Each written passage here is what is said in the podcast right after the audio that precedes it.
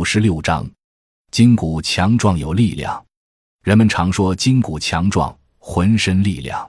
的确，人体的骨骼、肌肉和筋腱是维持运动、劳作时力量的主要发源处。骨骼的成长和更新是生命现象的反应。骨细胞也是一种活的、不断成长的组织，存在着新陈代谢的过程。骨骼中的骨外层由皮质层或密质层构成。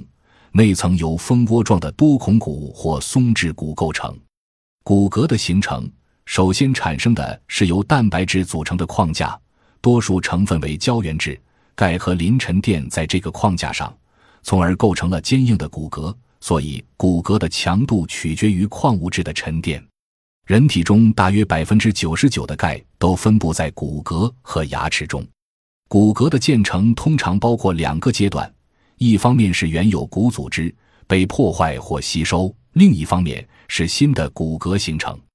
在破坏、吸收过程中，破坏骨组织的特殊细胞称为破骨细胞，在骨的表面变得活跃，并且使骨骼形成小空穴；而在骨的形成过程中，又有一种成骨细胞填充和进入这些孔穴，从而构成新的骨组织。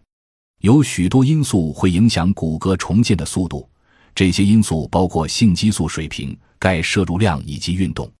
如果被吸收的骨组织能够完全更换，骨骼的强度就可以保持不变；若流失的骨组织太多，而新形成的骨组织太少，就会导致骨组织数量减少，骨骼强度降低。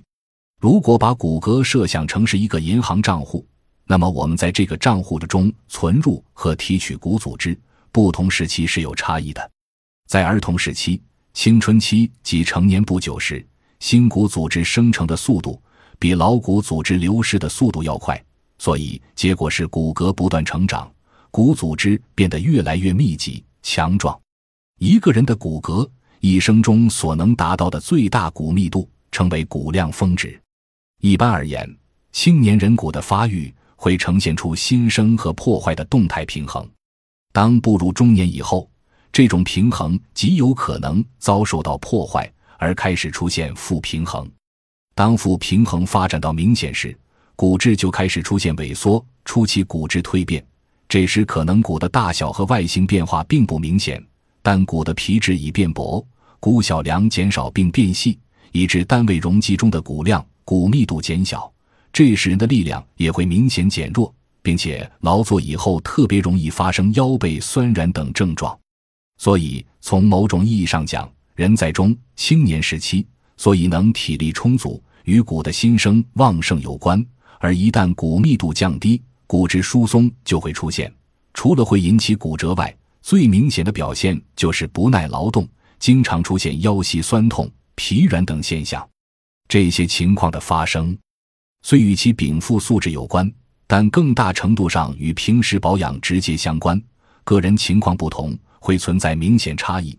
所以，人们如果想有力量，就要保持筋骨强壮。